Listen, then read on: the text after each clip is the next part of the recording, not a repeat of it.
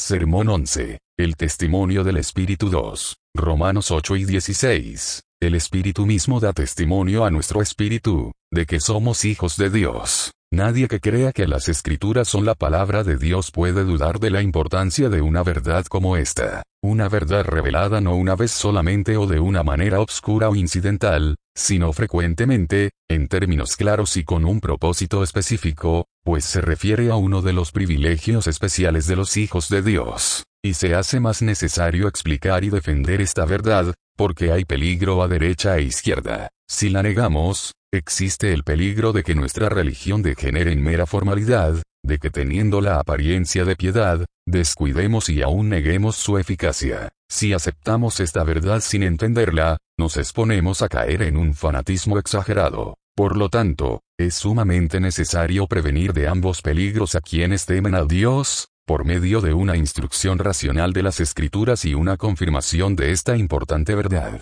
Esto se hace todavía más necesario, porque se ha escrito muy poco con claridad sobre el asunto, excepto algunos discursos que lo hacen de una manera errónea y que en lugar de explicar esta verdad parecen destruirla. No hay duda de que esto se debe, en gran medida, a las explicaciones crudas, contrarias a las escrituras e irracionales de aquellos que quieren ser doctores de la ley, sin entender ni lo que hablan ni lo que afirman. Muy especialmente atañe a los metodistas, así llamados, entender claramente, explicar y defender esta doctrina, porque constituye una gran parte del testimonio que Dios les ha dado para presentar a toda la humanidad. Es debido a la bendición peculiar de Dios sobre ellos en el estudio de las escrituras, confirmada por la experiencia de sus hijos, que esta gran verdad evangélica ha sido recobrada, después de que por muchos años había estado perdida y olvidada. ¿En qué consiste el testimonio del Espíritu? La palabra original martiría puede traducirse como testimonio, atestación o ratificación. Así, por ejemplo, leemos, este testimonio, es decir, el resumen de lo que Dios testifica en los escritos inspirados, que Dios nos ha dado vida eterna, y esta vida está en su Hijo. El testimonio que ahora estamos considerando es dado por el Espíritu de Dios y con nuestro Espíritu. Él es la persona que testifica. Lo que nos testifica es que somos hijos de Dios. El resultado inmediato de este testimonio son los frutos del Espíritu, es decir, amor, gozo, paz, paciencia, benignidad, bondad, fe. Sin estos, el testimonio no puede permanecer porque es destruido inevitablemente, por la presencia de algún pecado, o por pretender olvidar un deber conocido, o por rendirnos ante algún pecado, en una palabra, por cualquier cosa que contriste al Santo Espíritu de Dios. Hace algunos años hice esta afirmación, es difícil encontrar palabras en el lenguaje humano para explicar lo profundo de Dios. Ciertamente, no hay palabras que puedan expresar adecuadamente la experiencia de los hijos de Dios. Pero tal vez uno pudiera decir, deseando que alguien, inspirado por Dios, corrija, dulcifique o fortalezca la expresión, que el testimonio del Espíritu es una impresión interna en el alma por medio de la cual el Espíritu de Dios directamente da testimonio a mi espíritu de que yo soy un hijo de Dios, que Jesús me amó y se dio a sí mismo por mí, que todos mis pecados han sido borrados, y que, aún yo mismo, estoy reconciliado con Dios. Después de 20 años de estudiar este texto, no veo ninguna razón para cambiar mi punto de vista. Tampoco puedo encontrar la manera de cambiar o alterar estas expresiones para hacerlas más comprensibles. Sin embargo, si algún hijo de Dios me indica alguna expresión que sea más clara y más de acuerdo a la palabra de Dios, de buena gana cambiaré las mías. Tómese nota, mientras tanto, de que no he dicho que el Espíritu de Dios testifique usando una voz audible. No, y tampoco siempre usando una voz interior, aunque lo puede hacer algunas veces. Tampoco supongo, aunque frecuentemente lo puede hacer, que toque el corazón de alguien con uno o más textos de la escritura. Él trabaja en el alma por medio de su influencia cercana y por una operación poderosa, aunque inexplicable, de manera que los vientos tempestuosos y las olas turbulentas se calman y viene una dulce paz. El corazón descansa en los brazos de Jesús y el pecador se convence completamente de que está reconciliado con Dios y que sus iniquidades han sido perdonadas y cubiertos sus pecados. ¿Cuál es el punto que se discute en relación con este asunto? Si existe el testimonio del Espíritu, si el Espíritu testifica a nuestro Espíritu que somos hijos de Dios, Nadie puede negar esto sin negar abiertamente las escrituras y sin imputar una mentira al Dios de verdad. Por esta razón, la existencia del testimonio del Espíritu es reconocida por todos. Tampoco se duda que existe un testimonio indirecto de que somos hijos de Dios. Este es casi igual, si no lo mismo, que el testimonio de una buena conciencia hacia Dios, 12 y es el resultado del razonamiento la reflexión sobre lo que sentimos en nuestras almas. Estrictamente hablando, es el resultado obtenido en parte por la palabra de Dios y en parte por nuestra propia experiencia. La palabra de Dios le dice a todo aquel que tiene el fruto del Espíritu que es hijo de Dios. Mi experiencia, o mi conciencia interna, me dice que tengo los frutos del Espíritu, por lo que racionalmente concluyo, soy hijo de Dios. Esto es aceptado por todos, por lo que no es asunto de controversia. Tampoco afirmamos que pueda haber un testimonio real del Espíritu sin los frutos del Espíritu. Por lo contrario, afirmamos que el fruto del Espíritu inmediatamente brota de este testimonio. No siempre, por cierto, en el mismo grado, aun cuando el testimonio se da por primera vez, y mucho menos posteriormente. Tampoco el gozo y la paz están al mismo nivel. No, ni tampoco el amor. El testimonio mismo no es siempre poderoso y claro. Pero el punto en discusión es si hay un testimonio claro del Espíritu, si hay algún otro testimonio del Espíritu además del que resulta de la conciencia de tener sus frutos. Creo que existe, porque tal es el sentido claro y natural del texto, el Espíritu mismo da testimonio a nuestro Espíritu, de que somos hijos de Dios. Claramente, aquí se mencionan dos testimonios que, unidos, testifican del mismo asunto el Espíritu de Dios y nuestro propio Espíritu. El finado obispo de Londres, en su sermón sobre este texto, parece asombrarse de que alguien pueda dudar de esta verdad, que brilla en cada una de sus palabras. El testimonio de nuestro propio espíritu, dice el obispo de Londres, es la conciencia de nuestra sinceridad, o, para expresar la misma idea un poco más claramente, la conciencia de tener los frutos del espíritu, cuando nuestro espíritu está consciente de poseer amor, gozo, paz, paciencia, benignidad, bondad, fácilmente se infiere de estas premisas que somos hijos de Dios. Es cierto, ese gran hombre supone que el otro testimonio consiste en la conciencia que tenemos de nuestras buenas obras. Esto, afirmaba, es el testimonio del Espíritu de Dios. Pero la conciencia de las buenas obras está incluida en el testimonio de nuestro propio espíritu. Sí, y sinceramente, aún de acuerdo al sentido común de la palabra, lo afirmó el apóstol, nuestra gloria es esta, el testimonio de nuestra conciencia, que con sencillez y sinceridad de Dios, nos hemos conducido en el mundo. Aquí se descubre fácilmente que la sinceridad se refiere a nuestras palabras y a nuestras acciones, lo mismo que a las disposiciones y actitudes de la mente. Por lo tanto, este no es otro testimonio, sino el mismo que mencionó anteriormente, siendo la conciencia de nuestras buenas obras una de las manifestaciones o expresiones de la conciencia de nuestra sinceridad y, por lo tanto, este no es sino un solo testimonio. Ahora bien, el texto habla de dos testimonios, uno de los cuales no es la conciencia de nuestras buenas obras ni de nuestra sinceridad, lo que, como claramente se ha demostrado, está contenido en el testimonio de nuestro espíritu. ¿Cuál es, pues, el otro testimonio? La respuesta se podría encontrar, si el texto mismo no fuera tan claro, en el versículo anterior, pues no habéis recibido el espíritu de esclavitud para estar otra vez en temor, sino que habéis recibido el espíritu de adopción, por el cual clamamos, Abba, Padre. Y continúa, el espíritu mismo da testimonio a nuestro espíritu, de que somos hijos de Dios. El texto paralelo aclara todavía más el sentido de estas palabras, por cuanto sois hijos, Dios envió a vuestros corazones el espíritu de su Hijo, el cual clama, Abba, Padre. ¿No es esto algo inmediato y directo, diferente del resultado de la reflexión y la argumentación? ¿No clama el espíritu en nuestros corazones, Abba, Padre en el momento en que nos es dado, antes de que podamos reflexionar o razonar acerca de nuestra sinceridad, y no es este el sentido claro y comprensible de las palabras que llega al corazón de cualquiera, en el momento que las escucha,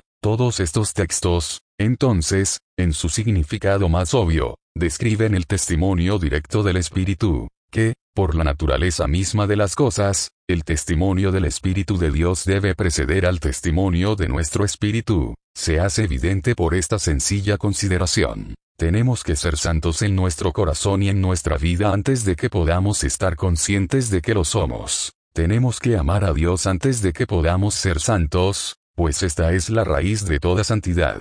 Pero no podemos amar a Dios hasta que sepamos que Él nos ama, nosotros le amamos a Él, porque Él nos amó primero, y no podemos reconocer su amor hacia nosotros hasta que su espíritu testifica a nuestro espíritu, hasta entonces no lo podremos creer y hasta entonces no podremos decir, lo que ahora vivo en la carne, lo vivo en la fe del Hijo de Dios, el cual me amó y se entregó a sí mismo por mí. Entonces, solamente entonces, nos sentiremos atraídos por su sangre, y clamaremos, con un gozo indescriptible, Tú eres mi Señor, mi Dios. Por consiguiente, si el testimonio del Espíritu precede al amor de Dios y a toda santidad, debe naturalmente anteceder a la conciencia que de ese amor y santidad podamos tener. Conviene mencionar ahora, para confirmar esta doctrina bíblica, la experiencia de los hijos de Dios no la experiencia de dos o tres, o de unos cuantos, sino la de una gran multitud que nadie puede contar, ha sido confirmada,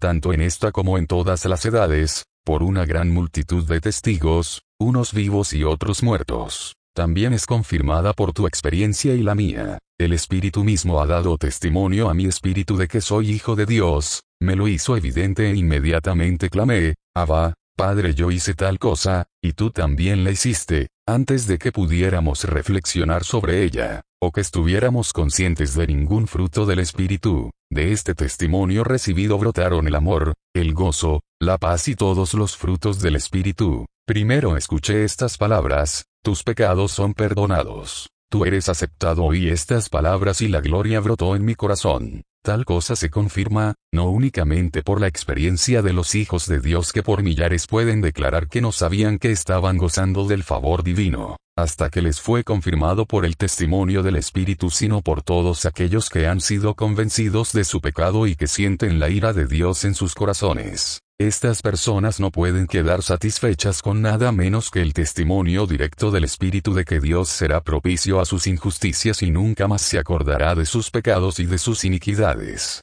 Dile a cualquiera de ellos, tú sabes que eres un hijo de Dios reflexionando sobre lo que Él ha puesto en tu corazón, amor, gozo y paz, inmediatamente te contestará, por la pura reflexión yo sé que soy hijo del diablo, no tengo más amor hacia Dios que el que tiene el diablo. Mi mente carnal está en enemistad contra Dios. No me gozo en el Espíritu Santo, mi alma está triste hasta la muerte. No tengo paz, mi corazón es un mar tormentoso, estoy en medio del huracán y la tempestad.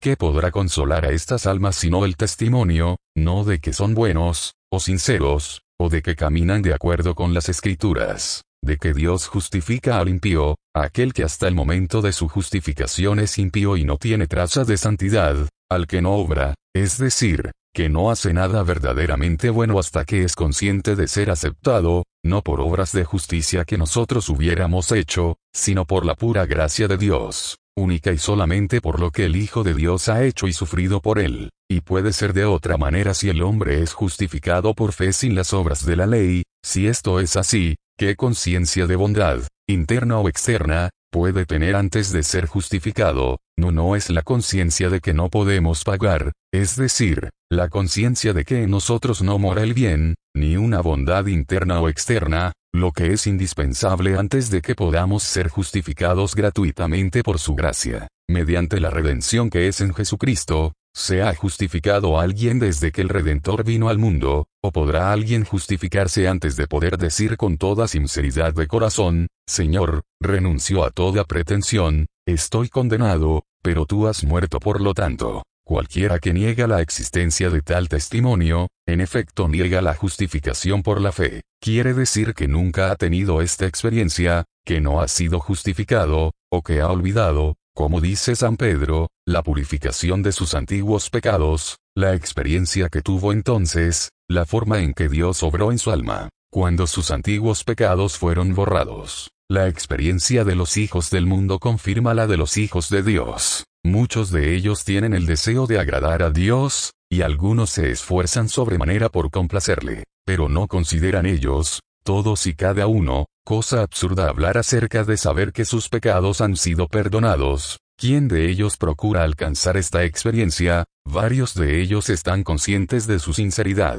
Varios de ellos tienen sin duda, en algún grado, el testimonio de su propio espíritu, una conciencia de su propia rectitud. Pero esto no los hace conscientes de que han sido perdonados ni de que son hijos de Dios. Sí, mientras más sinceros son, más inquietos se muestran por el deseo de saberlo, demostrando claramente que no es posible adquirir este conocimiento basándonos únicamente en el testimonio de nuestro propio espíritu, sin el testimonio directo de Dios de que somos sus hijos. Se han planteado muchas objeciones a esta verdad, y haríamos bien en contestar a las principales de ellas. Se objeta, primero, que la experiencia no es suficiente para probar una doctrina que no está fundada en las escrituras. Tal cosa es indudablemente cierta y es una verdad importante, pero no afecta el asunto que estamos considerando, porque ha sido demostrado que esta doctrina se basa en las escrituras, por lo que puede afirmarse correctamente que la experiencia la confirma. Pero locos, profetas franceses, y fanáticos de todas clases se han imaginado que han experimentado este testimonio, lo han hecho y, probablemente, no pocos de ellos lo han tenido, aunque les dura muy poco de tiempo. Pero si no lo han tenido, esto no prueba que los demás no lo hayan experimentado, así como un loco que se imagina ser rey no prueba que no existan los reyes verdaderos. Muchos que han abogado poderosamente por esta doctrina han negado completamente la Biblia, probablemente, pero tal no fue su consecuencia necesaria. Millares, que tienen la Biblia en la más alta estima, abogan por ella. Sí, pero muchos se han engañado fatalmente a sí mismos, de tal manera que ahora es imposible convencerlos de su error, y sin embargo, lo mismo puede decirse de cualquier doctrina de las sagradas escrituras, las que los humanos a veces tuercen para su propia destrucción. Pero yo siento que esta verdad es indudable, el fruto del Espíritu es el testimonio del Espíritu, no es una verdad indudable, millares la dudan y hasta la niegan rotundamente. Pero pasemos esto por alto. Si este testimonio es suficiente no hay necesidad de ninguno otro, pero si es suficiente, salvo en uno de estos dos casos, 1. La ausencia total de los frutos del Espíritu, y este es el caso cuando el testimonio directo es dado por primera vez. 2. El no percibirlo. En este caso defenderlo es pretender que se puede gozar de la gracia de Dios, sin tener la conciencia de ese favor, cierto, sin saberlo en ese momento de ninguna otra manera sino por el testimonio que es dado con ese fin. Esto es lo que sostenemos, el testimonio directo puede brillar claramente, aun cuando el indirecto se encuentre bajo una nube. Se objeta, en segundo lugar, el propósito del testimonio en cuestión es probar lo legítimo de nuestra profesión, pero no lo prueba, yo contesto, no es esto lo que nos proponemos, puesto que el testimonio es anterior a toda profesión que hacemos, excepto la que se refiere a nuestro estado de pecadores perdidos, culpables, desgraciados y desamparados. El fin de este testimonio es asegurar a quienes les es dado que son hijos de Dios y que han sido justificados gratuitamente por su gracia, mediante la redención que es en Jesucristo. Esto no quiere decir que sus pensamientos, palabras y acciones anteriores concordaran con las escrituras. Quiere decir todo lo contrario, es decir, que son pecadores cabales, pecadores tanto en el corazón como en la vida diaria. Si fuera de otra manera Dios justificaría al piadoso y sus propias obras le serían contadas por justicia. No puedo menos que temer que la suposición de que somos justificados por obras es la raíz de todas estas objeciones. Porque cualquiera que cree en su corazón que Dios imputa a todos los que son justificados justicia sin obras, no tendrá dificultad en aceptar que el testimonio del Espíritu viene antes que los frutos. Algunos objetan, en tercer lugar,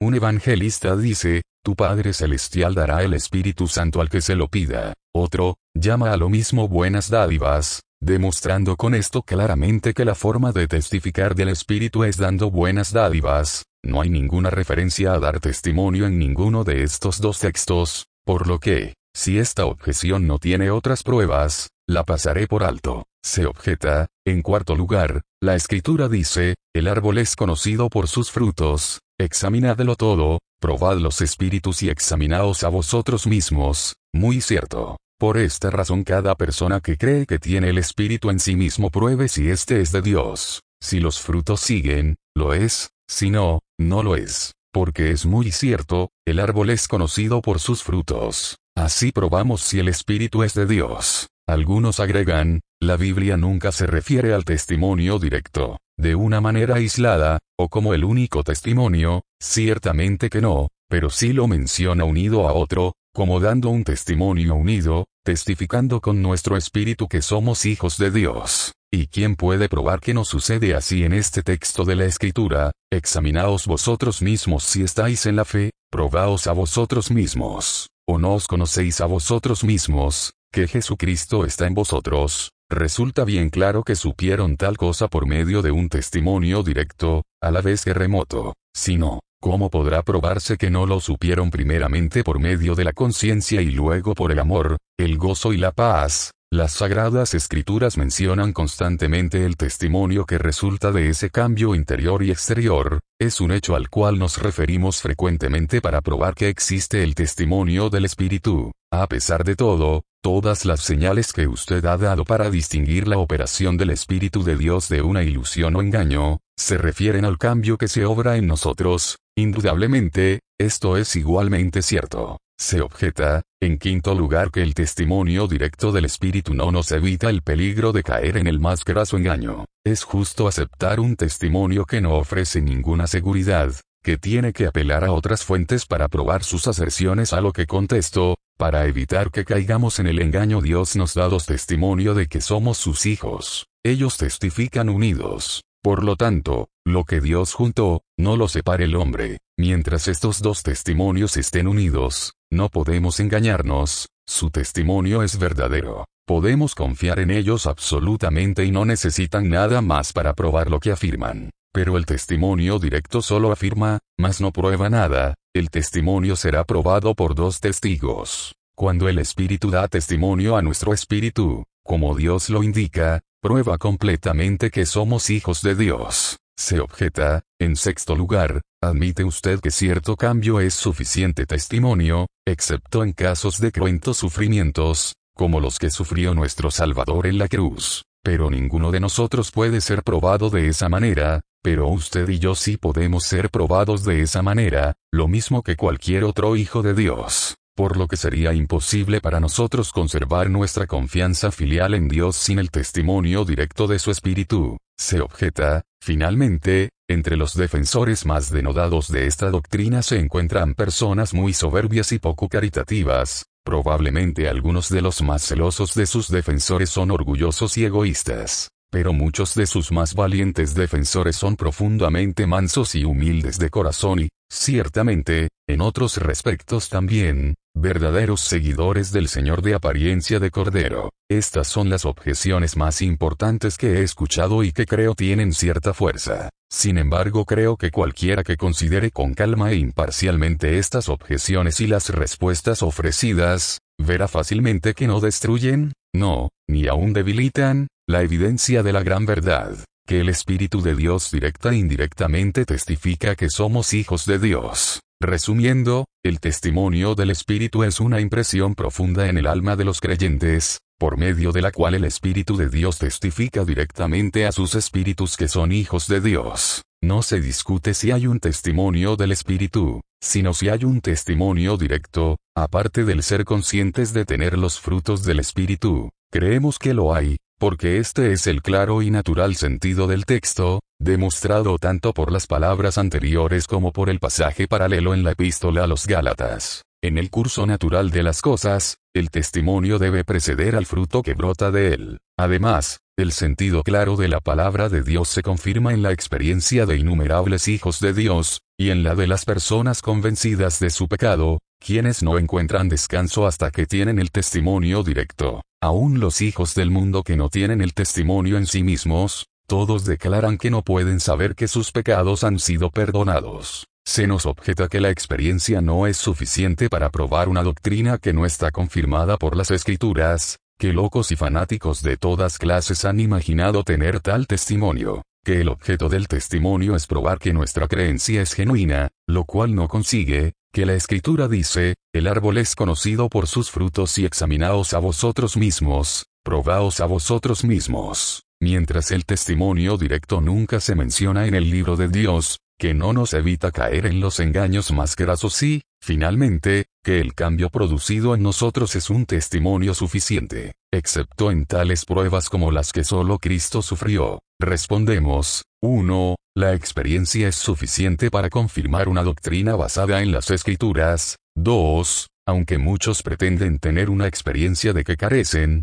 esto no evita la existencia de la experiencia verdadera. 3. El motivo del testimonio es asegurarnos que somos hijos de Dios, cuyo motivo cumple. 4. El verdadero testimonio del Espíritu es conocido por sus frutos, amor, paz, y gozo que no preceden a ese testimonio, sino lo siguen. 5. No puede probarse que el testimonio directo, tanto como el indirecto, no se mencione en el texto, no os conocéis a vosotros mismos, que Jesucristo está en vosotros. 6. El Espíritu de Dios testificando a nuestro espíritu nos protege de todo engaño. Y, finalmente, todos podemos caer en pruebas de las cuales el testimonio de nuestro propio espíritu no es suficiente para salvarnos. Lo único que puede hacerlo es el testimonio directo del Espíritu de Dios que nos asegura que somos sus hijos. De todo esto podemos inferir dos cosas. Primero, que nadie presuma nunca descansar en un supuesto testimonio del Espíritu separado de sus frutos. Si el Espíritu de Dios realmente testifica que somos hijos de Dios, la consecuencia inmediata serán los frutos del Espíritu,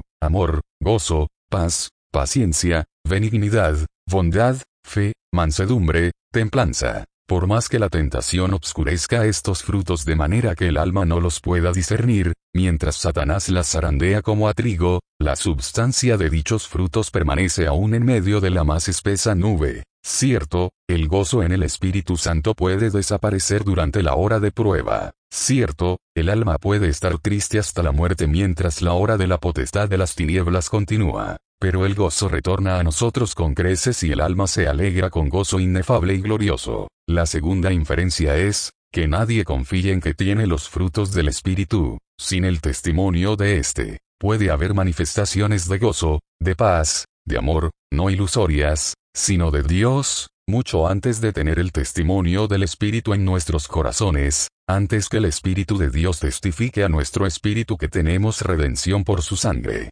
el perdón de nuestros pecados. Sí, puede haber cierto grado de benignidad, de bondad, de fe, de mansedumbre y templanza, no simplemente una sombra de ellos, sino en verdad, por la gracia anticipante de Dios, antes de ser aceptos en el amado, y por consiguiente, antes de tener el testimonio de nuestra aceptación. Pero no debemos detenernos aquí, nuestras almas peligran si lo hacemos. Si somos sabios, estaremos constantemente clamando a Dios, hasta que su espíritu clame en nuestro corazón, Abba, Padre este es el privilegio de todos los hijos de Dios, y sin él nunca podremos estar seguros de que somos sus hijos. Sin este testimonio no podemos tener paz, ni evitar las dudas y temores. Pero una vez que hemos recibido el espíritu de adopción, la paz que sobrepasa todo entendimiento, y que echa fuera toda duda y temor guardará nuestros corazones y mentes en Cristo Jesús. Cuando ese espíritu ha producido en nosotros el fruto genuino y toda santidad interior y exterior,